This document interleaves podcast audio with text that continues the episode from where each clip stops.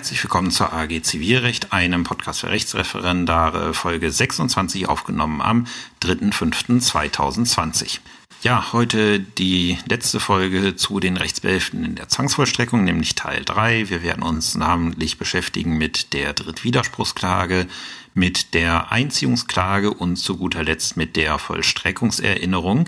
Aber bevor wir dazu kommen, hatte ich ja in, zu Beginn der letzten Folge darauf hingewiesen, dass ich gerne Themenvorschlägen entgegensehe, weil sich halt auch so das Zwangsvollstreckungsrecht dem Ende entgegen naht. Und es ist tatsächlich so, ich habe einige Vorschläge auf unterschiedlichen Kanälen, E-Mail, ähm, Facebook, sonstiges bekommen. Und da wollte ich natürlich einmal kurz darauf eingehen, an diejenigen, die sich die Mühe gemacht haben, was ich daraus so mitgenommen habe. Ein Themenwunsch, ich, ich werde jetzt nicht alle auflisten, aber diejenigen, wo ich gesagt habe, okay, da kann man mal drüber nachdenken. Ein Themenwunsch war die Aufrechnung im Prozess, Haupt- und Hilfsaufrechnung. Ja, darüber könnte ich noch eine Folge machen. Ich bin am überlegen, ob es tatsächlich eine eigene Folge werden würde, ob ich es irgendwie mit was anderem zusammenpacke, weil das Thema mir doch irgendwie so ein bisschen kurz erscheint. Ich muss mal schauen, ich habe das mit meiner AG jetzt demnächst noch auf dem, äh, auf dem Stundenplan. Vielleicht kriege ich da irgendwie raus, ob ich da eine eigene Folge mache oder nicht. Ähm, dann definitiv eine eigene Folge wird's geben. Da hat er, das war mir ganz aus, äh, aus dem Blick geraten, zum Zustellungsrecht in der ZBO, weil das Zustellungsrecht der ZBO ist sehr wichtig, weil die anderen äh, Verfahrensordnungen VWGO und SDPO in großen Teilen auf das Zustellungsrecht der ZPO verweisen. Das heißt, das Zustellungsrecht muss man, egal in welchem Rechtsgebiet man ist, können. Und deswegen lohnt sich da auf jeden Fall eine eigene Folge dafür. Vielen Dank für den entsprechenden Hinweis. Weiterhin ähm, ist äh, ein Themenvorschlag gekommen, typische Zulässigkeitsprobleme.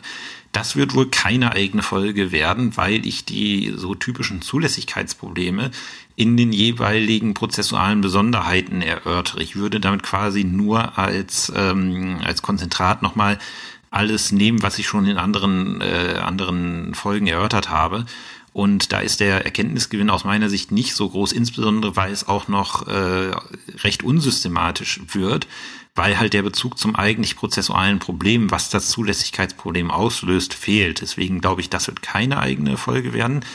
Einstweiliger Rechtsschutz ist mehrfach gewünscht worden. Ja, wird es geben, war auch vorgesehen, ist nämlich für mich aus meiner Sicht, weil es halt im Zwangsvollstreckungsrecht steht in der ZBO, Teil des Zwangsvollstreckungsrechts und deswegen wird der einstweilige Rechtsschutz auch noch am Ende des zwangsverstreckungsrechtlichen Blocks seine eigene Folge bekommen.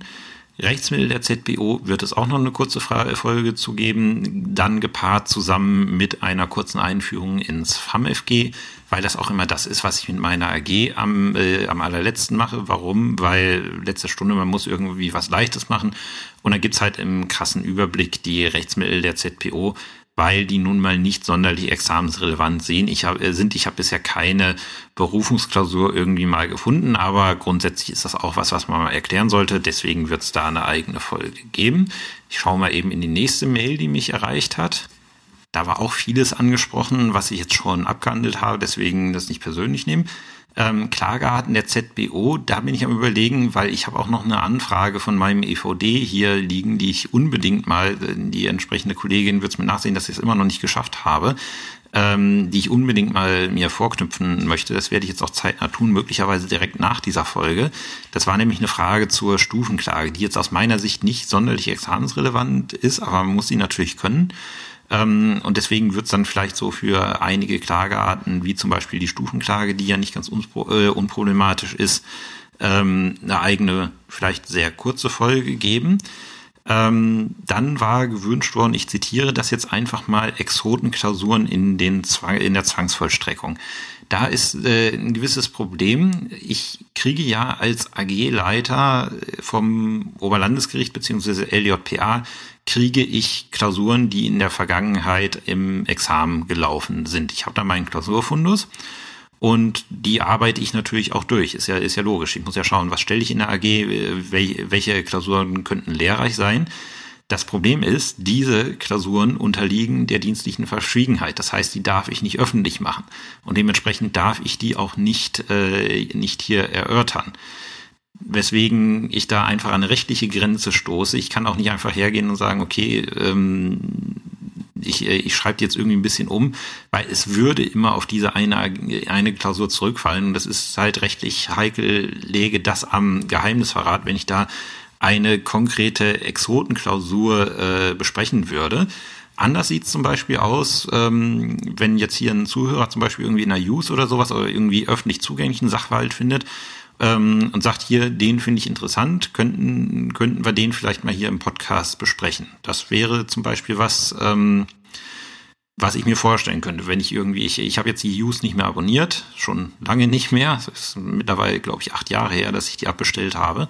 Aber wer irgendwie mal über eine Klausur, die öffentlich zugänglich ist und nicht der Verschwiegenheitspflicht unterliegt, ähm, stolpert und sagt, hier, das wäre ein gutes Thema mal für einen Podcast, das wäre zum Beispiel was, was man mir an die äh, E-Mail-Adresse, die auch im, in der letzten Folge hinterlegt ist, einfach mal schicken könnte. So könnte ich, äh, so könnte ich mir das vorstellen. Wie gesagt, mit meinen Klausuren, die ich äh, in meiner amtlichen Eigenschaft als Prüfer, AG-Leiter bekomme, kann ich es leider nicht machen, weil die halt der, äh, der dienstlichen Geheimhaltung unterliegen. Ähm, deswegen bin ich da auf was anderes angewiesen. Ähm, aktuelle Rechtsprechung zu den klassischen Examensthemen ja, äh, wie gesagt, ich, äh, ich habe immer mal ein Auge offen, was äh, so an examensrelevanter Rechtsprechung oder was für Rechtsprechung ergeht, die ich persönlich für examensrelevant halte. Das ist meine persönliche Meinung, dass ich denke, diese aus dieser Rechtsprechung könnte, äh, könnte mal irgendwer auf die Idee kommen, Fall zu strecken. Man denke an Tiere im Examen, die Visente-Entscheidung. Ich weiß nicht, ob die Visente-Entscheidung aufgegriffen wurde im Examen. Ähm, ich denke nur, sie wäre zum Beispiel ein guter, äh, ein guter äh, oder wäre gut geeignet, um einen Fall äh, dafür zu machen. Das ist halt die Frage, die Frage, ob meine Einschätzung dann auch immer richtig ist. Aber wie gesagt, ich habe halt ein Auge darauf, was werden so für Entscheidungen getroffen.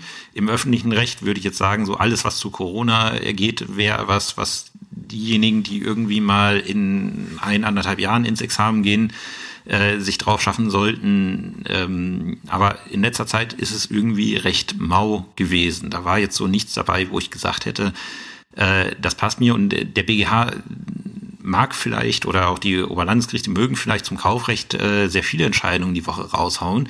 Sehe ich dann auch in meinem OEG-Report, aber nicht alles davon ist wirklich examensrelevant. Und äh, da muss man schon recht lange sammeln, bis man mal genug Material für eine Folge zusammen hat, äh, so dass sich auch äh, das Ganze lohnt, in eine Folge zu machen.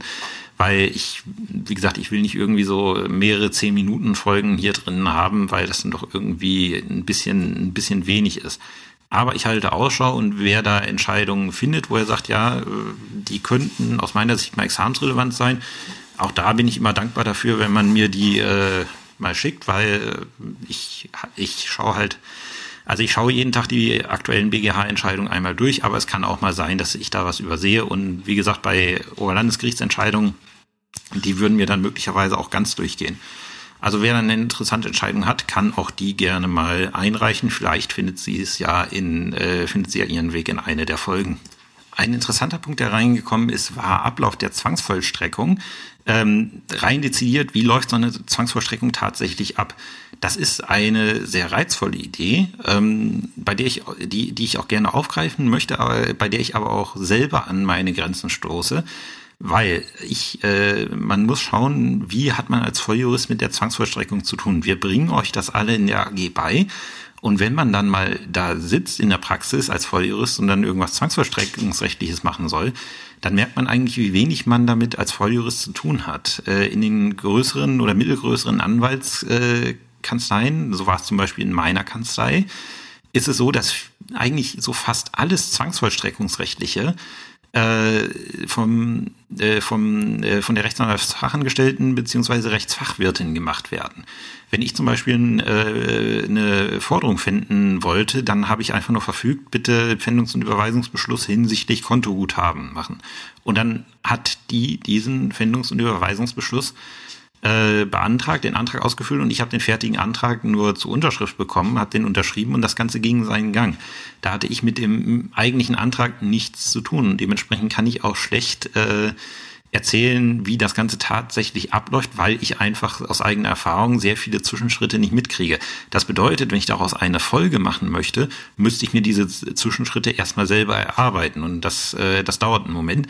Aber das ist definitiv ein Thema, was ich im Hinterkopf habe, weil ich äh, mir vorstellen kann, dass ich vieles was ihr in der Zwangsvollstreckung nicht versteht, erklärt, wenn ihr das einmal tatsächlich äh, wisst, wie es tatsächlich abläuft. Ähm, und als Richter ist das äh, Problem noch fragmentarischer, weil als Richter hat man in der Zwangsvollstreckung eigentlich überhaupt nichts zu tun, sondern immer nur dann damit zu tun, wenn sich irgendjemand beschwert. Es gibt sehr wenig Vollstreckungshandlungen, die tatsächlich dem Richter vorbehalten sind. Ähm, das sind so, äh, also die originäre Verstreckungshandlung ist da hier, ist hier bei Ersatzvornahme und ähm, äh, wie heißt es, und unvertretbaren Handlungen. Das sind so originäre vollstreckungsrechtliche Maßnahmen, die dem Richter vorbehalten sind. Aber ansonsten kriege ich eine Vollstreckungsakte als Vollstreckungsrichter am Amtsgericht nur vorgelegt. Wenn jemand irgendeine Erinnerung eingelegt hat, dann muss ich über die Erinnerung entscheiden. Dann kriege ich die Akte aber schon in diesem Verfahrensstadium, in dem sich das Ding gerade befindet. Da habe ich alles, was davor ist, nicht mitgekriegt. Das kenne ich nur aus der Akte. Oder zum Beispiel, wenn jemand seine Vermögensauskunft nicht abgibt und deswegen ein Haftbefehl erlassen werden soll, dann kriege ich die Akte vorgelegt mit der Sonderakte vom Gerichtsvollzieher, wo der Verfahrensablauf drin steht und einem Haftbefehlsentwurf. Da sehe ich auch erst das fertige Konstrukt. Ich wachse also nicht mit, äh, mit der Akte, wie ich es im normalen Zivildezernat tun würde. Und deswegen äh, ist es eine gute Idee, das anzusprechen, aber mein Problem halt, ähm, mein Problem halt, da muss ich noch ein bisschen recherchieren, bevor ich das in der Folge präsentieren kann. Dann ein Wunsch war eine materiellrechtliche Folge zum Sachenrecht. Ähm, da muss ich sagen, also soweit es examensrelevant ist. Und ich muss jetzt sagen, ich habe jetzt so keine, äh, so keine typische Examenskonstellation im Kopf, wo ich sagen würde, also diese sachenrechtliche Konstellation, die ist jetzt so examensrelevant, dass ich sage, dafür muss ich eine eigene Folge machen. Ähm, da kann ich nochmal an die Folge Tiere im Examen äh, mit der Visente-Entscheidung verweisen, weil die Visente-Entscheidung äh, hat sehr viel, was Sachenrecht und Eigentumsaufgabe und äh, Besitzrecht äh, anbelangt. Das wäre, wie gesagt, ich, ich habe die Entscheidung nicht umsonst da reingenommen, das wäre so eine äh, Sachenrechtskonstellation, die ich mir im Examen gut vorstellen könnte. Ansonsten äh, fällt mir jetzt auch nach Sichtung meines Klausurenfundus ist jetzt nichts ein, wo ich sagen würde, also dieses sachenrechtliche Problem äh, müssen wir äh, müssen wir unbedingt mal in der Folge erörtern. Es ist tatsächlich so, Sachenrecht äh, wird im zweiten Examen nicht so äh, nicht so kompliziert äh, ausgeschlachtet, wie es im ersten Examen der Fall ist. Und das gilt dann natürlich auch, weil das die letzte Zuschrift war, die ich hier erörtern möchte für das Thema Grundschuldhypothek. Ich werde mal schauen, ob ich da irgendwie was, äh, was zusammengeschrieben kriege, aber das ist tatsächlich nicht so komplex, wie es im ersten Examen der Fall war. Äh, das letzte Thema, was an mich äh, herangebracht, äh, herangetragen wurde, Fristenberechnung, Wochenfrist, Jahresfrist und so weiter, das ist halt was, das würde ich zusammen mit dem Zustellungsrecht besprechen. So, genug der Vorrede, jetzt zum eigentlichen Thema.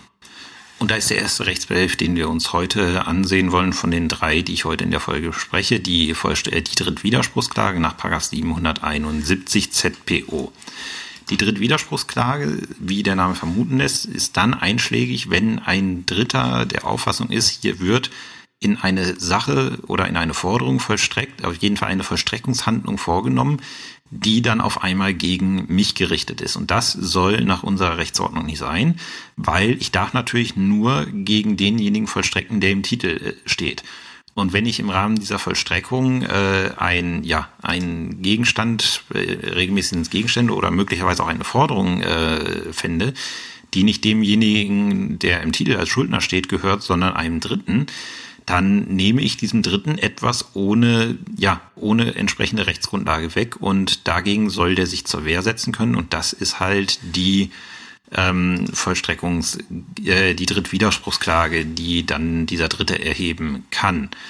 Ähm, welcher, welchen Fall haben wir da in der Praxis sehr häufig, wobei das dann im Regelfall schon nicht in der Drittwiderspruchsklage endet, aber äh, grundsätzlich die Konstellation ist das folgende. Der Gerichtsvollzieher wird vom Gläubiger beauftragt, das äh, Fahrzeug des Schuldners zu finden. Wir gehen jetzt mal davon aus, das ist nicht nach irgendwelchen Vorschriften fändungsfrei, sondern das kann gefändet werden. Äh, der Gerichtsvollzieher geht los, ähm, äh, fändet das Ding mit Pfandsiegel Und äh, es stellt sich heraus, dieses Fahrzeug war kreditfinanziert und es war zur Sicherung übereignet. Dann gehört das Fahrzeug de, äh, entweder dem Autohaus oder der finanzierenden Bank, je nachdem, was in der Sicherungsvereinbarung steht, aber jedenfalls nicht dem Schuldner. Und damit hat der Gerichtsverzieher eine Sache äh, gefändet, die nicht dem Schuldner gehört und der, wofür keine Rechtsgrundlage in dem, äh, in dem Zusammenhang hatte. Da offenbaren sich die Problematiken des Zwangsvollstreckungsrechts, weil der Gerichtsvollzieher soll nicht prüfen, kann er im Regelfall auch nicht, ob hier jemandem Eigentum an der Sache zusteht, weil wir erinnern uns an das eingangs erwähnte Sachenrecht. Die Frage, ob jemand Eigentümer ist oder nicht, ist oftmals juristisch schwerwiegend äh, festzustellen. Und diese Feststellung obliegt nicht dem Gerichtsvollzieher, auch nicht dem Rechtspfleger, sondern im Regelfall dem Richter. Und deswegen reicht es im Rahmen der Zwangsvollstreckung, wenn bestimmte, äh, wenn bestimmte Tatsachen auf Eigentum des Schuldners hindeuten, wie zum Beispiel der Gewahrsam an der zu fändenden Sache, also der tatsächliche Besitz. Das reicht, wie wir auch in 1006 BGB wissen, reicht das aus, um erstmal einen Anschein für das Eigentum zu, äh, ja, zu begründen. Und äh, die Frage, ob dann tatsächlich Eigentum des Schuldners vor, äh, vorliegt oder ob nicht ein Dritter Eigentum hat, das soll dann eben der Dritte im Rahmen dieser Drittwiderspruchsklage geltend machen. Und äh, da ist dann, äh, weil das ist dann äh, ist die Auflösung von so einem Spannungsverhältnis. Wenn wir jetzt sagen müssten, okay, lieber Gläubiger, du musst jetzt erstmal für jede äh, für jede Sache, die da gefunden wird, beweisen, dass der Schuldner Eigentümer ist, dann könnten wir nicht mehr finden. So, und wenn jetzt jemand kommt und sagt, ich bin Eigentümer von der Sache, also ein Dritter, und wir würden das ausreichen lassen, dann könnte man auch jede äh, Vollstreckungsmaßnahme eigentlich direkt sein lassen, weil irgendwer findet sich immer, der das dann sagen würde. Und um dann, wie gesagt, sicher zu, äh, um da so ein, ja, das Spannungsverhältnis auszulösen, sagt das Gesetz halt, das Vollstreckungsorgan kann finden. Diese Findung ist wirksam. Es entsteht ein Pfandrecht an der Sache. Und dann muss derjenige, der meint, er hat ein Recht an der Sache, muss dann halt eine Drittwiderspruchsklage erheben. Und wenn über und die wird dann, äh, also die wird dann, wenn sie rechtskräftig wird, äh, führt das dazu, dass dieses Pfandrecht erlöscht und dass die Pfändung dann aufgehoben wird. Weil so ist sichergestellt, dass diese gefändete Sache für den Gläubiger nicht abhanden kommt, sondern erstmal gefändet bleibt, solange dann das Gericht in einem normalen Prozess oder halt in dem Prozess, der über die Widerspruchsklage dann angestrengt wird, darüber entscheidet, ob jetzt äh, diese Sache Eigentum des Schuldners ist oder ob ein, wie es das Gesetz sagt, die Veräußerung, Veräußerung hinderndes Recht des Dritten besteht. Einzige Ausnahme soll, da, da erinnern sich vielleicht einige aus dem Studium dran, ich habe jedenfalls an diesen Punkt äh, lebhafte Erinnerung. Einzige Ausnahme soll sein, wenn offenkundig ist, dass das nicht Eigentum des Schuldners ist, dann soll auch der Gerichtsvollzieher das nicht finden dürfen, selbst wenn der Schuldner daran Gewahrsam hat. Äh, bestes Beispiel war irgendwie was in einer, äh, in einer Wohnung von einem Ehepaar, wo der Schuldner der Ehemann war und die zu findende Sache ganz, ganz eindeutig der Ehefrau gehörte, wo man auch nicht darüber diskutieren konnte, dass es anders wäre. Das sind so Evidenzfälle, wo gesagt wird, also wenn schon klar ist, wenn jedem klar ist, das kann nicht Eigentum des Schuldners sein, dann soll da auch schon die Verstreckungshandlung dann rechtswidrig sein. Wie man dann vorgeht, da schauen wir jetzt. Geregelt ist die Vollstreckungs, äh, die Drittwider ich, ich sage die ganze Zeit Vollstreckung, nein, die Drittwiderspruchsklage ist geregelt in Paragraph 771 Absatz 1 ZPO und äh, die hat halt so nach dem Wortlaut ein paar Voraussetzungen, nämlich behauptet ein Dritter, dass ihm an dem Gegenstand der Zwangsvollstreckung ein die Veräußerung hinderndes Recht zustehe, so ist Widerspruch, der Widerspruch gegen Zwangsvollstreckung im Wege der Klage bei dem Gericht geltend zu machen, in dessen Bezirk die Zwangsvollstreckung erfolgt.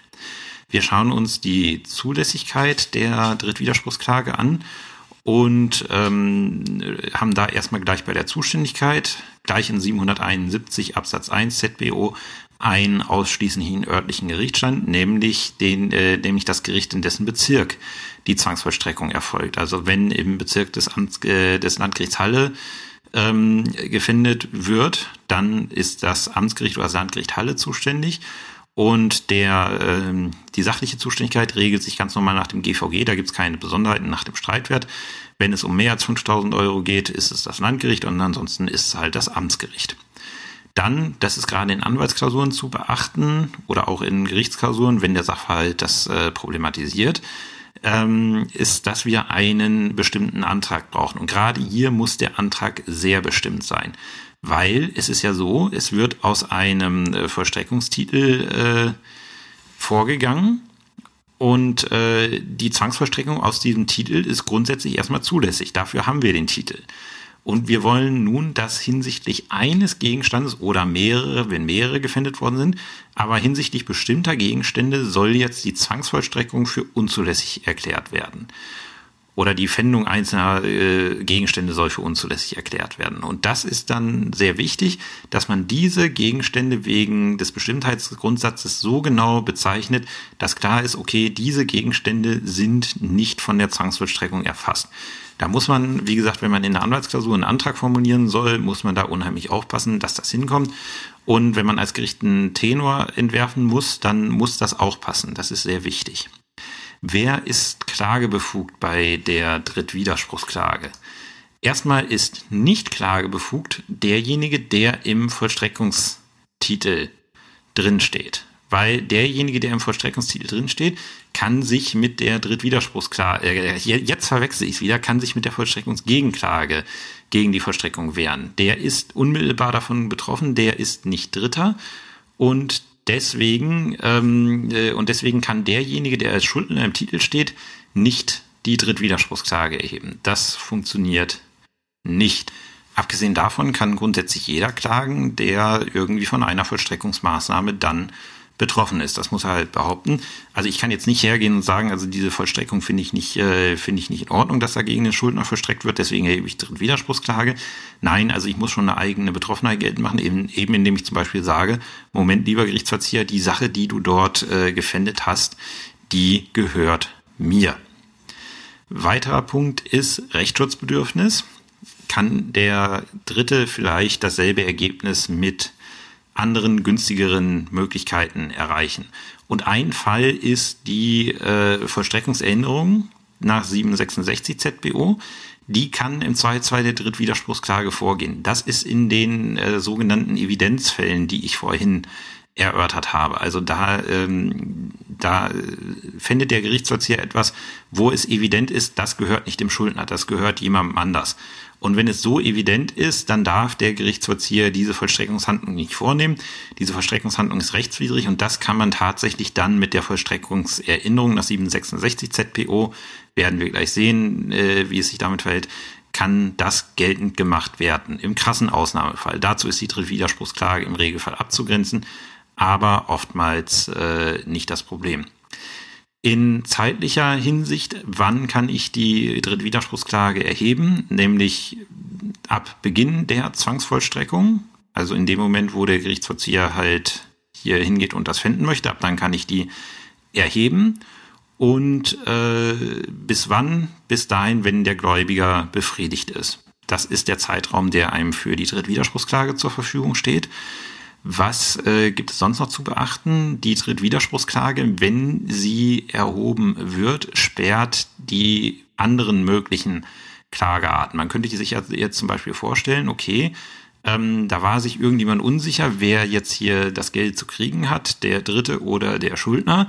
Und der hinterlegt das mit Wirkung äh, zugunsten von beiden, also zu, zugunsten des Dritten und des Schuldners. Und jetzt kommt ein anderer, der Gläubiger, und findet diesen hinterlegten Teilbetrag, der da irgendwie beim Amtsgericht auf der Hinterlegung, äh, oder diesen hinterlegten Betrag, der da irgendwie beim Amtsgericht auf der Hinterlegungsstelle liegt. Und jetzt könnte man ja auf die Idee kommen, dass der, äh, dass der, äh, dass der Dritte dann auch den Schuldner auf Herausgabe die oder auf Zustimmung zur Herausgabe dieses hinterlegten Betrages äh, verklagen kann. Das funktioniert dann nicht mehr, indem Zwangsvollstreckung äh, im Spiel ist, weil dann sperrt die Regelung des Paragraph 771 äh, ZPO die anderen möglichen Klagearten gegen den Schuldner, weil halt diese Klagen äh, die Besonderheit der Zwangsvollstreckung nicht berücksichtigen. Da muss dann wirklich geklärt werden, im Rahmen dieses vollstreckungsrechtlichen Prozesses kann hier der, äh, gehört das dem Dritten oder hat der Dritte ein Recht daran, was äh, die Veräußerung ausschließt oder hat er es eben nicht.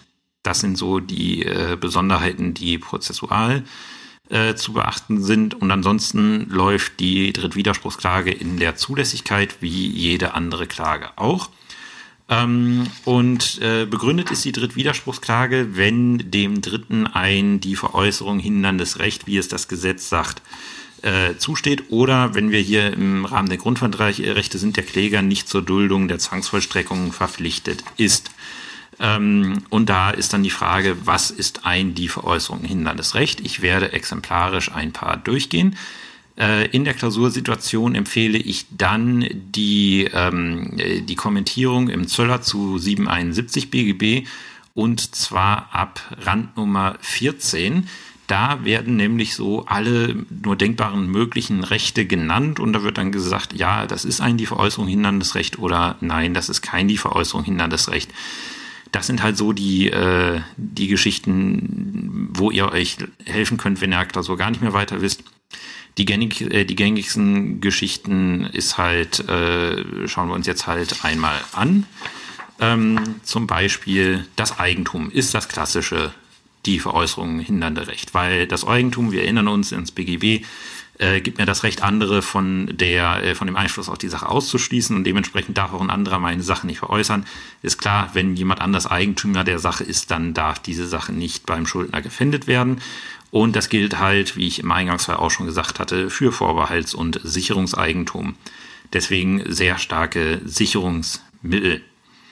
Ähm, Treuhand, uneigennützige Treuhand. Man stelle sich vor, äh, der, äh, der Rechtsanwalt kriegt Fremdgeld von einem Mandant, äh, legt das getrennt von seinem Vermögen auf ein Fremdgeldkonto an, wie er es muss. Und aus irgendwelchen Gründen wird jetzt bei dem Rechtsanwalt gefändet, kommt nicht häufig vor, aber auch das kommt vor. Aus irgendwelchen Gründen wird beim äh, Rechtsanwalt gefändet und der Mandant hätte gerne sein Fremdgeld, dann kann er, dann ist halt auch dieses Treuhandverhältnis zwischen ihm und dem Rechtsanwalt ein die Veräußerung, äh, Veräußerung hinderndes Recht, weil dieses Recht steht nicht dem Rechtsanwalt zu, sondern weil es auf dem Fremdgeldkonto ist, ganz klar einem Dritten. Ähm, bei äh, den Grundpfandrechten ist zu beachten, dass diese, dass diese Grundpfandrechte auch Auswirkungen auf die Pfändung von Sachen haben, die dem Hypothekenhaftungsverband nach 1120 BGB unterfallen. Also Sachen, also wenn ich eine Hypothek an einem Grundstück habe und jemand fändet Sachen, die, äh, die dem Haftungsverband unterfallen, dann kann ich gegen diese Fändung vorgehen, weil ich halt durch die Hypothek ein vorrangiges Recht an diesen, ähm, an diesen Sachen habe. Genauso Sachen, an denen bereits ein Pfandrecht besteht, sei es vertraglich, gesetzlich oder hoheitlich. Also wenn jemand ein vertragliches Pfandrecht hat oder ein Werkunternehmerpfandrecht an einer bestimmten Sache, dann ist es so, dass äh, dieses Pfandrecht grundsätzlich die Veräußerung ausschließt und ein Recht im Sinne des 771 BGB ist. Allerdings eine Ausnahme gibt es bei den sogenannten besitzlosen Pfandrechtern, wie zum Beispiel das Vermieterpfandrecht. Da hat ja der äh, Pfandrechtsinhaber nicht Besitz an der, an der Sache, sondern ist ein besitzloses Pfandrecht. Und das gibt nur ein Recht auf vorzugsweise Befriedigung nach 805 ZPO. Der Besitz, Mitbesitz grundsätzlich gibt kein Recht äh, nach 771 ZPO, äh, ZPO. Warum auch? Weil das, äh, der Besitz sagt nicht, dass ich die Sache nicht veräußern kann. Ähm, schuldrechtliche Herausgabeansprüche können ein ja, können ein äh, die Veräußerung hinderndes Recht begründen, wenn daraus klar wird, dass dieser Gegenstand nicht wirtschaftlich zum äh, Vermögen des Schuldners gehört äh, allerdings fallen da nicht drunter schuldrechtliche Verschaffungsansprüche. Zum Beispiel, wenn sich der Schuldner verpflichtet hat, äh, an der gefändeten Sache Eigentum erst zu über, übertragen. Nein, weil solange das Eigentum nicht übertragen ist, äh, ist klar, dass die, äh, diese Sache wirtschaftlich dem Schuldner gehört. Und der mag sich zwar aufgrund des Trennungs- und Abstraktionsprinzips vertraglich verpflichtet haben, das Eigentum zu, äh, zu übertragen, aber solange das nicht der Fall ist, steht ihm die Sache wirtschaftlich zu und dementsprechend ist ein äh, sogenannter schuldrechtlicher Verschaffungsanspruch kein Recht im Sinne des 771 ZPO. Die, äh, das Verfahren läuft nach den allgemeinen zivilprozessualen Grundsätzen. Das gilt auch für die Beweislastverteilung. Es gibt keine, besondere, äh, keine Besonderheiten in der Beweislastverteilung. Da ist es ja so, der Dritte, der ein Recht behauptet, äh, tritt als Kläger auf und da er ein Recht behauptet, was die Veräußerung hindert, muss er dieses Recht halt zunächst darlegen und wenn es streitig ist, das beweisen. Also wer sagt, ich bin Eigentümer dieser Sache, muss das halt beweisen. Und äh, der Beklagte, also der Gläubiger, der die äh, Pfändung betreibt, muss dann Tatsachen vortragen, die die Rechtsdurchsetzung äh, verhindern würden oder die halt dieses Recht als nicht entstanden an, äh, ansehen lassen würden. So, wie gesagt, die Beweisaufnahme und das ganze Verfahren richtet sich nach den allgemeinen Regeln der ZPO. Da gibt's dann keine Besonderheiten. Die Frage ist jetzt, wie sieht, äh, wie sieht der Tenor bei einer Drittwiderspruchsklage aus?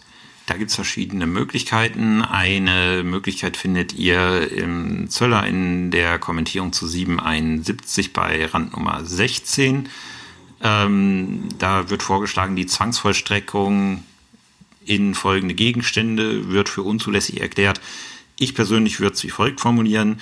Die Zwangsvollstreckung des Beklagten aus dem Urteil des Landgerichts XY vom Datum Aktenzeichen in den Pkw Marke XY mit der Fahrgestellnummer vom oder in das Gemälde vom so und so, äh, vom Künstler so und so mit dem und dem Aussehen oder in die und die Kiste markiert so und so wird für unzulässig erklärt. Dann ist nämlich klar, aufgrund welches Titels darf nicht mehr in welche Sache vollstreckt werden. Die Kostenentscheidung und die Entscheidung über die vorläufige Vollstreckbarkeit folgen dann nach den ganz normalen Regeln 91, 708 fortfolgende. Da gibt es keine Besonderheiten. So, jetzt habe ich dieses Urteil und was passiert jetzt damit? Sagen wir mal so, das wird so gestuckt von dem beklagten Gläubiger. Ähm, und dieses Urteil wird rechtskräftig, wo jetzt gesagt wird, mein Ausgangsfall genommen, wir haben ein, äh, wir haben einen Pkw, der versicherungsübereignet, der wird gefändet und dann erhebt die Bank Drittwiderspruchsklage und äh, kriegt jetzt gesagt, ja, die Zwangsvollstreckung ist unzulässig. Was passiert mit dieser Fändungsmaßnahme? Da ist ganz wichtig zu wissen, diese Fändungsmaßnahme bleibt wirksam. Auch mit Rechtskraft des Urteils über die Drittwiderspruchsklage bleibt die wirksam. Die muss vom Vollstreckungsorgan erstmal aufgehoben werden. Und das Vollstreckungsorgan wird sie erst aufheben, wenn ihm eine, vollstre eine vollstreckbare Ausfertigung dieses, ähm, dieses Urteils vorgelegt wird. Oder eine Ausfertigung allgemein. Auf jeden Fall muss es eine öffentliche Urkunde sein, aus der sich die Unzulässigkeit dieser Vollstreckungsmaßnahme ergibt.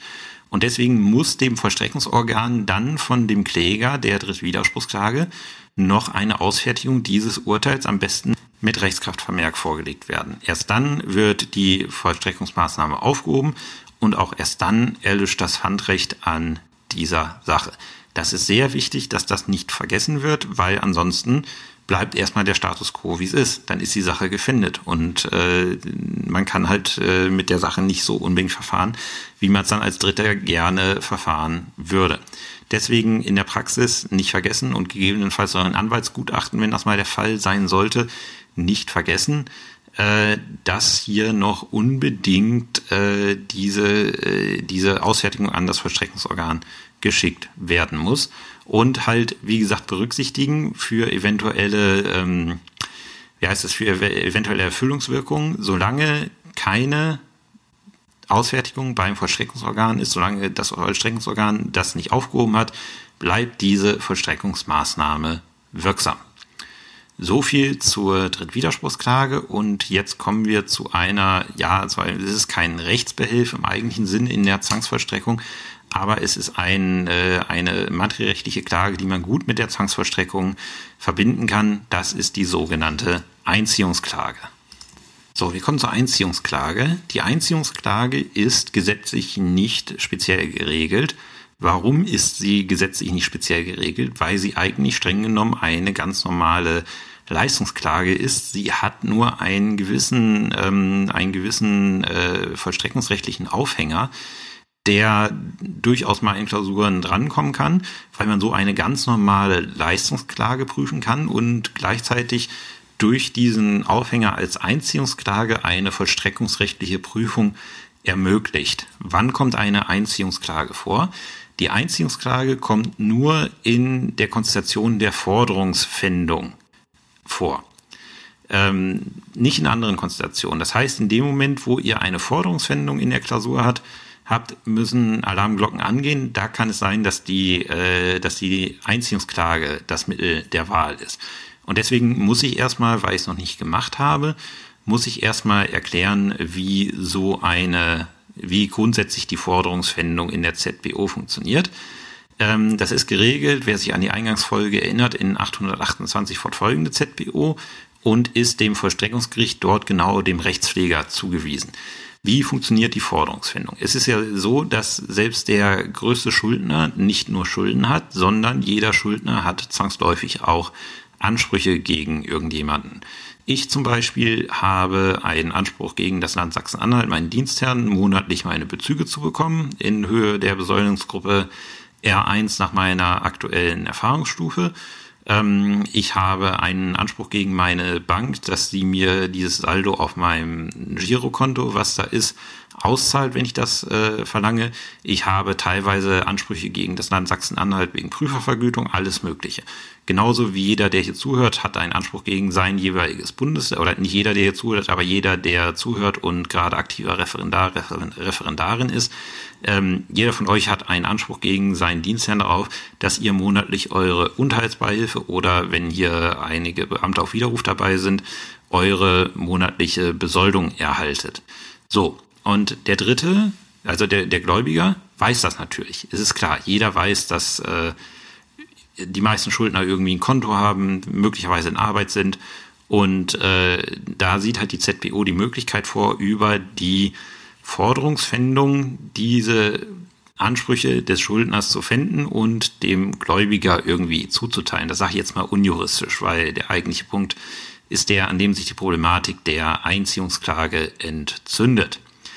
Und das erfolgt im Rahmen der Forderungsfindung im, durch einen sogenannten Findungs- und Überweisungsbeschluss. Streng genommen sind das zwei Beschlüsse und der besteht aus einem Fändungsteil und einem Überweisungsteil. Äh, geregelt ist die Fändung in 829 ZBO, der sagt, in Absatz 1 soll eine Geldforderung gefändet werden. So hat das Gericht dem Drittschuldner zu verbieten, an den Schuldner zu zahlen. Das ist klar. Drittschuldner ist derjenige, gegen den der Schuldner einen Anspruch hat. Also im Falle des Arbeitsverhältnisses der Arbeitgeber, im Falle des, äh, der Kontenfindung ist es das Kredit, äh, die kreditführende Bank.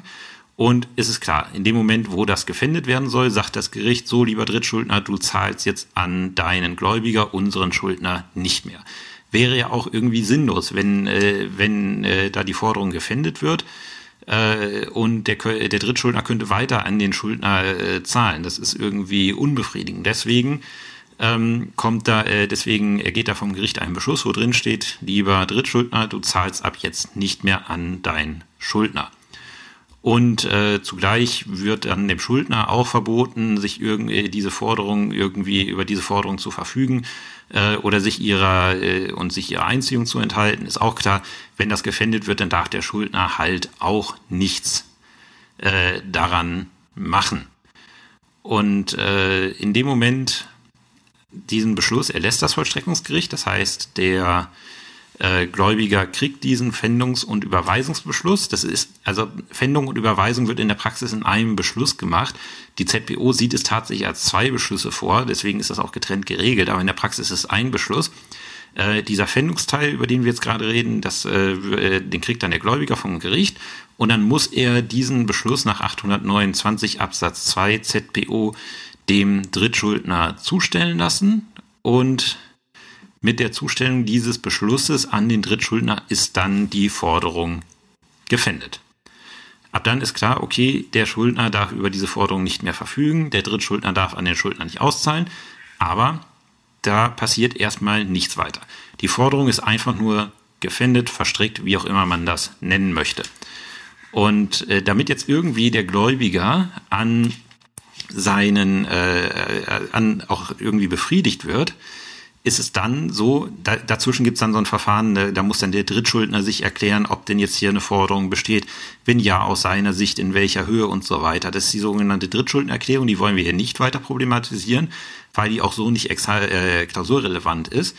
Ähm, interessant wird's dann jetzt, die Forderung ist gefändet, aber die liegt daher, der, dieser Forderungsbetrag liegt da ja immer noch irgendwie beim Drittschuldner rum Da passiert ja jetzt nichts. Da hat der Gläubiger auch nichts gewonnen, wenn jetzt klar ist, dass es gefändet.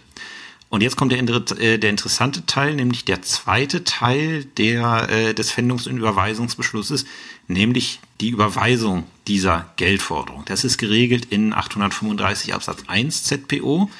Da steht dann nämlich drin, die gefändete Geldforderung ist dem Gläubiger nach seiner Wahl zur Einziehung oder Anzahlung statt zum Nennwert zu überweisen.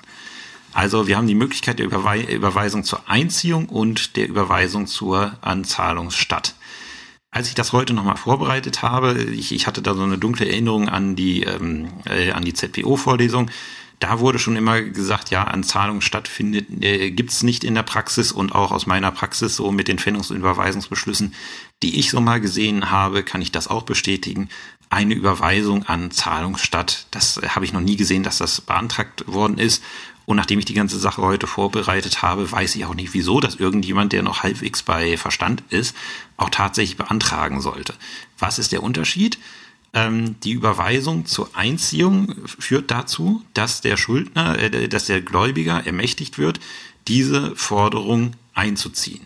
Die bleibt im Vermögen des Schuldners ähm, es tritt durch die Überweisung zur Einziehung tritt keine Erfüllungswirkung ein. Die Forderung bleibt im Vermögen des Schuldners, aber der Gläubiger kann sie durchsetzen und er kann auch Zahlung an sich selber verlangen. Also wenn ich jetzt, äh, wenn ich jetzt irgendwie äh, dann den Drittschuldner verklagen muss, das ist dann die sogenannte Einziehungsklage, dann kann ich als Gläubiger, wenn mir das zur Einziehung überwiesen worden ist, kann ich die Auszahlung, äh, die, die, die Zahlung einer fremden Forderung, weil in dem Sinne ist sie fremd, an mich selber verlangen, weil das Gericht gesagt hat, diese Forderung darfst du einziehen. Die steht dir grundsätzlich zu. Anzahlung statt ist das genaue Gegenteil. Äh, Anzahlung statt bedeutet, diese Forderung geht auf den Gläubiger über. Sie scheidet aus dem Vermögen des Schuldners aus und damit tritt, äh, hin, äh, tritt, gegen, äh, tritt für den Schuldner gegenüber dem Gläubiger Erfüllungswirkung ein.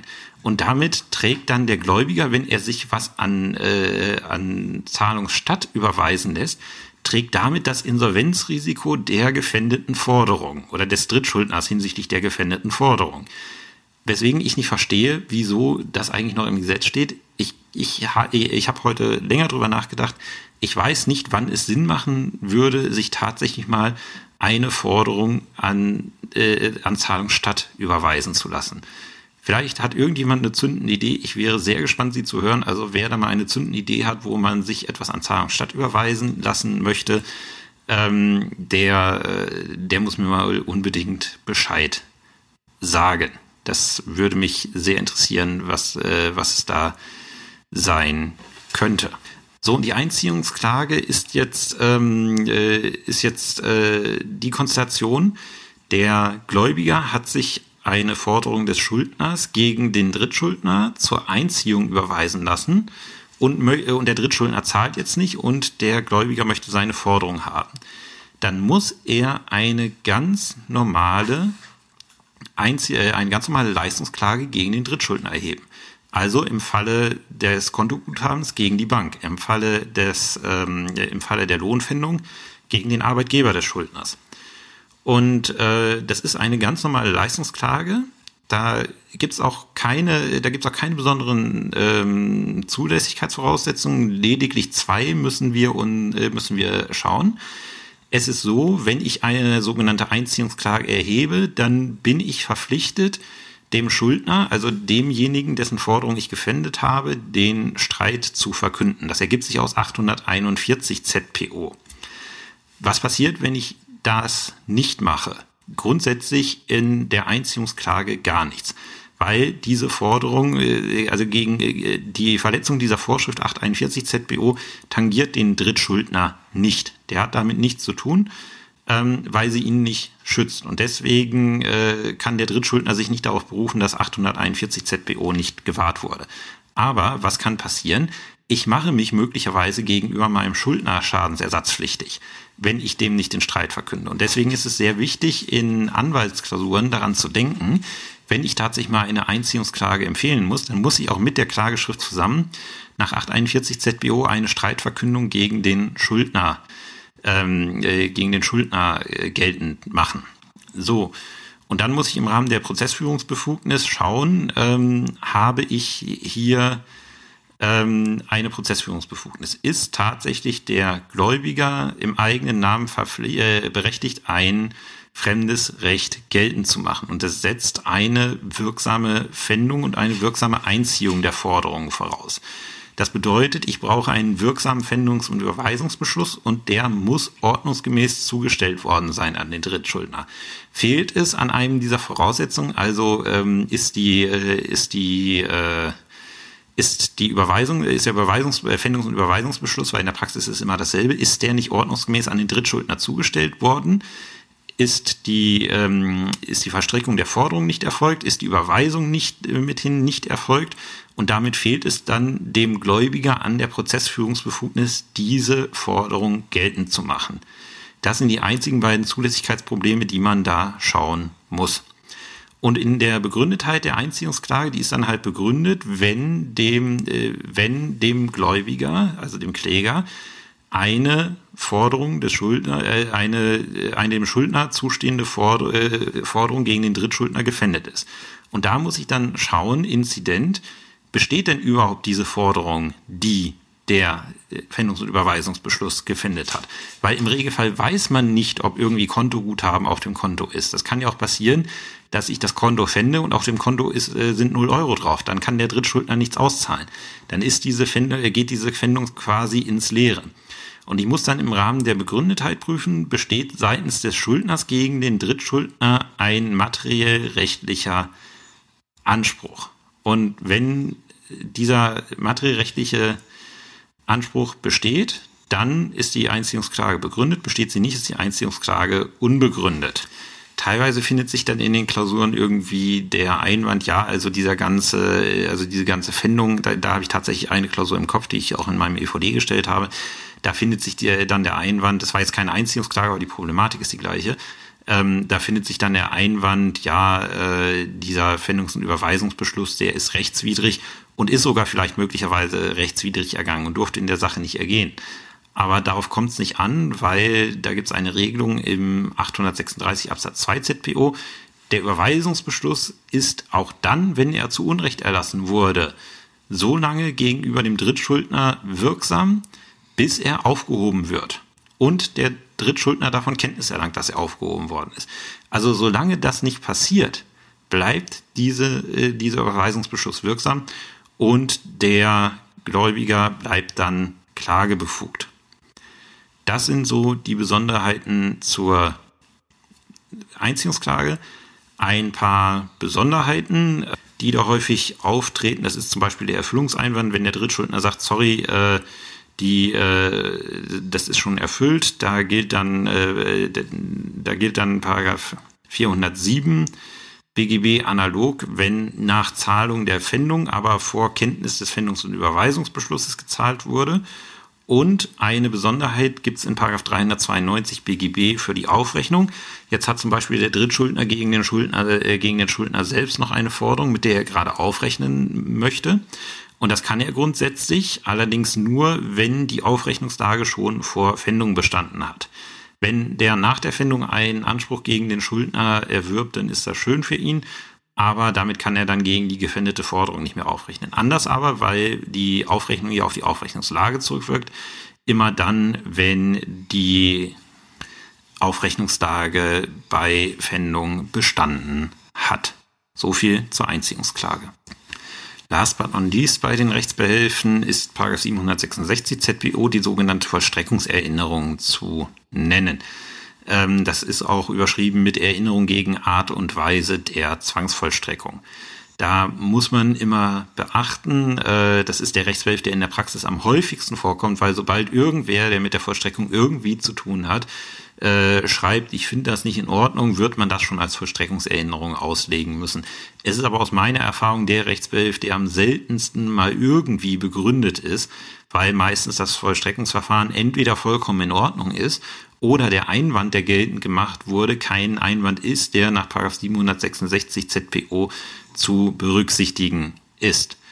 Ähm, Wichtig ist hier der Unterschied zwischen Maßnahmen und Entscheidungen im Rahmen der Zwangsvollstreckung. Das hatte ich in der letzten Folge schon erklärt, zur Erinnerung. Maßnahmen sind äh, Zwangsvollstreckungsmaßnahmen, die ohne Anhörung der, des äh, Betroffenen äh, vorgenommen werden und Entscheidungen im Rahmen der Zwangsvollstreckung sind äh, Entscheidungen, die nach Anhörung vorgenommen werden. Also wenn jemand rechtliches Gehör zu einer Maßnahme hatte, ist es keine Maßnahme, sondern eine Entscheidung. Und Entscheidungen im Rahmen der Zwangsvollstreckung kann ich nicht mit der Vollstreckungserinnerung angreifen. Da gilt dann 763 die sofortige Beschwerde. Das ist ein wichtiger Unterschied, ähm, weil es kann zum Beispiel sein, im Regelfall stellt der Gläubiger, äh, Gläubiger ja einen Antrag, weil ohne Antrag passiert nichts im Rahmen der Zwangsvollstreckung. Das heißt, dessen Sicht der Dinge kennen wir. Und wenn dann das Vollstreckungsorgan irgendwas macht, was der Gläubiger nicht möchte, dann ist das gegenüber dem Gläubiger eine Entscheidung.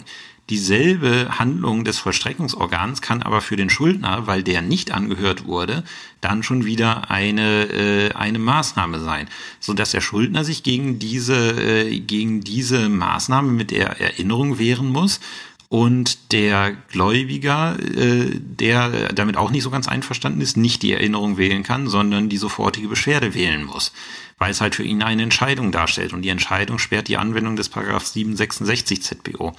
Das läuft auch gerne mal in der Praxis falsch. Also ich hatte jetzt vor ein paar Wochen, hatte ich äh, Sachen von Rechtspflegern vorgelegt bekommen, die, äh, die meinten, das wäre eine Vollstreckungserinnerung. Sie haben aber nicht, äh, sie hatten aber übersehen, dass sie die entsprechende Partei, die dieses Rechtsmittel geführt hat, angehört hatten und damit war es keine Erinnerung, sondern eine sofortige Beschwerde.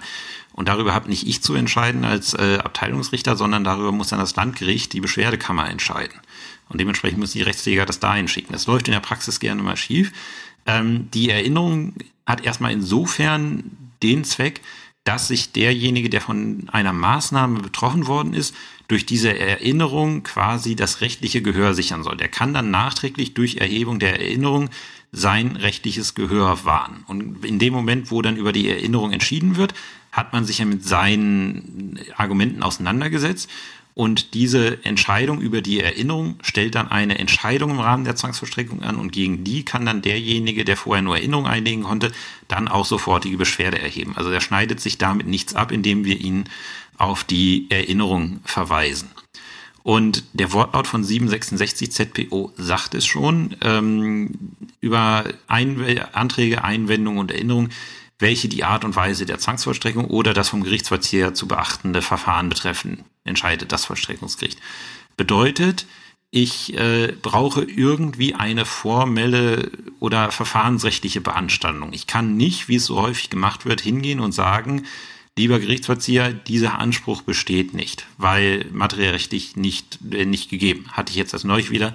Da schrieb mir jemand, die Gläubigerin hat keinen Anspruch gegen mich, ich stand mit der nicht in Vertragsbeziehung. Dann ziehe ich meinen Textbaustein und sage, schön, mag sein, interessiert mich aber im Rahmen des Vollstreckungsverfahrens nicht, weil im Titel steht drin, sie hat den Anspruch gegen dich. Ähm, wenn du diesen Einwand Geld machen möchtest, hättest du es entweder im äh, Erkenntnisverfahren machen müssen oder du musst Vollstreckungsgegenklagen nach 767 ZPO erheben, aber nicht mit der, äh, nicht mit der Vollstreckungserinnerung. Was wäre so ein Einwand, den ich mit der Vollstreckungserinnerung bringen könnte? Beispielsweise der Gerichtsvollzieher hat aus Versehen vom Gläubiger nur eine normale Ausfertigung des äh, Urteils bekommen und keine vollstreckbare Ausfertigung. Auf dem Urteil fehlt somit die Vollstreckungsklausel dann wäre eine der Voraussetzungen der Zwangsvollstreckung nicht beachtet, weil da steht drin, wir brauchen die Klausel.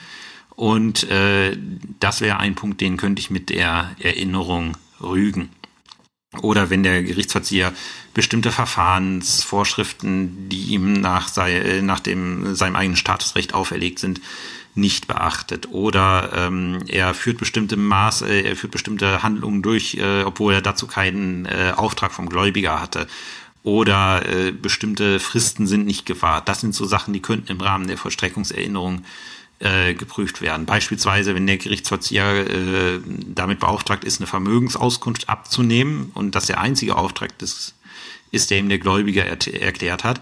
Der sieht aber, hm, hier steht, hier ist irgendwie ein schöner Schmuckkasten, den fände ich gleich schon mal.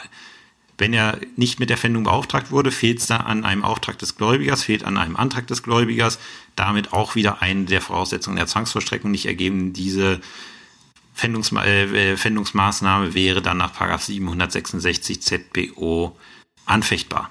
Wie ist das Verfahren der, bei der Vollstreckungserinnerung? Das Vollstreckungsorgan, also ähm, äh, Rechtspfleger oder Gerichtsvollzieher, äh, haben das Recht der Erinnerung abzuhelfen, also sie können ihre eigene Maßnahme aufheben. Ähm, wenn sie das nicht tun, müssen sie das äh, Verfahren dem Abteilungsrichter vorlegen, damit der entscheidet. Das hat mit Artikel 19 Absatz 4 des Grundgesetzes zu tun, das Recht auf effektiven Rechtsschutz. Wie ihr wisst, gegen jede staatliche Maßnahme muss, äh, muss Rechtsschutz möglich sein. Und Artikel 19.4 sieht halt einen Rechtsschutz durch den Richter vor. Das bedeutet, bei jeder belastenden Maßnahme muss ein Richter das letzte Wort haben, ob diese Maßnahme in Ordnung ist oder nicht. Und äh, der Rechtspfleger ist kein Richter, auch wenn er teilweise richterliche Aufgaben wahrnimmt. Deswegen gibt es da auch die sogenannte Rechtspflegererinnerung, die halt besagt, also wenn überhaupt kein Rechtsmittel nach der Verfahrensordnung gegen die, Rechts, äh, gegen die Entscheidung des Rechtspflegers vorgesehen ist, dann gibt es in jedem Fall eine Erinnerung, weil es muss sichergestellt sein, dass immer ein Richter zuletzt über diese Sache entscheidet. Und beim Gerichtsverzieher ist es sowieso klar, der nimmt keine richterlichen Aufgaben wahr, sondern nimmt die Aufgaben des Gerichtsverziehers wahr und dementsprechend muss da auch richterliche Kontrolle stattfinden. Wie gesagt, in der Praxis sind Vollstreckungserinnerungen, also ich, ich kann mich nicht erinnern, wann ich mal einer Vollstreckungserinnerung stattgegeben habe. Einmal, doch einmal ist es mir, ist es mir in Ständer in einer Beschwerdesache passiert. Da war die Erinnerung begründet, weil ähm, das war das war so eine Geschichte. Da hatte der Gerichtsvollzieher wollte die Vermögensauskunft abnehmen und äh, der Schuldner war äh, der Schuldner war nicht anzutreffen, wollte die nicht abgeben und dann sieht halt das Gesetz vor, dass äh, diese äh, dass dann auf Antrag des Gläubigers Haftbefehl ergeht, äh, mit dem man den Schuldner dann dazu zwingen soll, jetzt endlich sein Vermögen bekannt zu geben. Und diesen Antrag hatte der Gläubiger vergessen, im Antragsformular an den Gerichtsvollzieher anzukreuzen. Der Gerichtsvollzieher hat, weil es aber eigentlich Standard ist, gedacht, okay, das Ding steht da schon drin, der Antrag, hatte das nicht gesehen, dass das nicht drin stand, hat die Sache dem, Amts, äh, dem Amtsgericht für einen Haft, äh, zum Erlass eines Haftbefehls vorgelegt. Ähm, und das Amtsgericht hat den dann erlassen, weil es das auch nicht so genau gesehen hat. Und dann in der sofortigen Beschwerde habe ich halt die Akte durchgeschaut und gesehen, oh, Moment, da fehlt aber der Antrag des Gläubigers. Und äh, das hat dann halt zur Aufhebung des Haftbefehls geführt. Ist jetzt ein schlechtes Beispiel, weil es nicht die Vollstreckungserinnerung gewesen ist, sondern beim Haftbefehl hat man die Besonderheit der sofortigen Beschwerde. Aber so könnte es zum Beispiel auch bei einer Vollstreckungserinnerung gewesen sein. Wenn jetzt, äh, wenn jetzt zum Beispiel der Gläubiger nicht die, äh, nicht, äh, gar nicht die Vermögensauskunft beantragt hätte, dann hätte der Schuldner sagen können, Moment, lieber Gläubiger, ich erhebe Erinnerungen nach 766 äh, ZPO, du hast überhaupt keinen Auftrag für diese, äh, für diese Vermögensauskunft, die du von mir haben möchtest. Und dann würde der Gerichtsverzieher, wenn er dann nicht so ohnehin selber abhelfen würde, würde es dann dem Richter am Amtsgericht vorlegen, der Richterin am Amtsgericht, und da würde dann der Beschluss ergehen, der diese Maßnahme aufhebt. Die, ich hatte schon gesagt, die Erinnerungsentscheidung, die im Rahmen von 766 ZPO ergeht, ist selber eine Entscheidung im Rahmen der Zwangsvollstreckung und kann nach 793 ZPO dann zum Landgericht, wird es regelmäßig sein, mit der sofortigen Beschwerde angefochten werden. So, das waren sie, die gängigen Rechtsbehelfe im Rahmen der Zwangsvollstreckung. Äh, ich weiß jetzt nicht, ob ich irgendwie einen übersehen habe, den es vielleicht noch gibt, aber das, das sind jedenfalls die Klausurbrenner, die ich äh, jetzt in den letzten drei Folgen besprochen habe. Nicht unbedingt alle, also die Einziehungsklage zum, deutlich, äh, zum Beispiel deutlich weniger als die Vollstreckungsgegenklage. Aber die können durchaus alle mal irgendwie drankommen und ich hoffe, ihr wisst jetzt, was die Besonderheiten sind, wie ihr sie auseinanderhalten könnt, woran ihr, woran ihr sie erkennt, was so die einzelnen Besonderheiten sind, äh, wenn sie dann mal vorkommen und wo ihr gegebenenfalls in der Klausur einfach mal nachschlagen müsst, wenn ihr nicht mehr weiter wisst mit der ganzen Geschichte. Das soll es für diese Woche gewesen sein. Als Ausblick für nächste Woche kann ich sagen, dass wir dann in der nächsten Woche das bei vielen beliebte Thema des einzweigen Rechtsschutzes äh, angehen werden. Das ist auch insofern beliebt, weil es halt so ein bisschen, ja, es ist ein bisschen ungewöhnlich. Es unterscheidet sich doch erheblich vom allgemeinen Erkenntnisverfahren. Allein schon was äh, seine Formulierung anbelangt, da gibt es äh, ein paar Dinge, auf die man achten muss. Und äh, deswegen äh, werden wir das mal in der nächsten, zumindest in der nächsten Folge besprechen. Ich weiß nicht, ob es vielleicht auch zwei Folgen werden. Muss ich da mal schauen, wie, äh, wie sich die Aufnahme so entwickelt, wie, na, äh, wie schnell ich an das Ziel von einer Stunde pro Folge komme. Schauen wir einfach mal. Jedenfalls nächste Woche geht's weiter mit Arrest und einstweiliger Verfügung. Bis dahin habt eine schöne Zeit und bis zum nächsten Mal. Tschüss.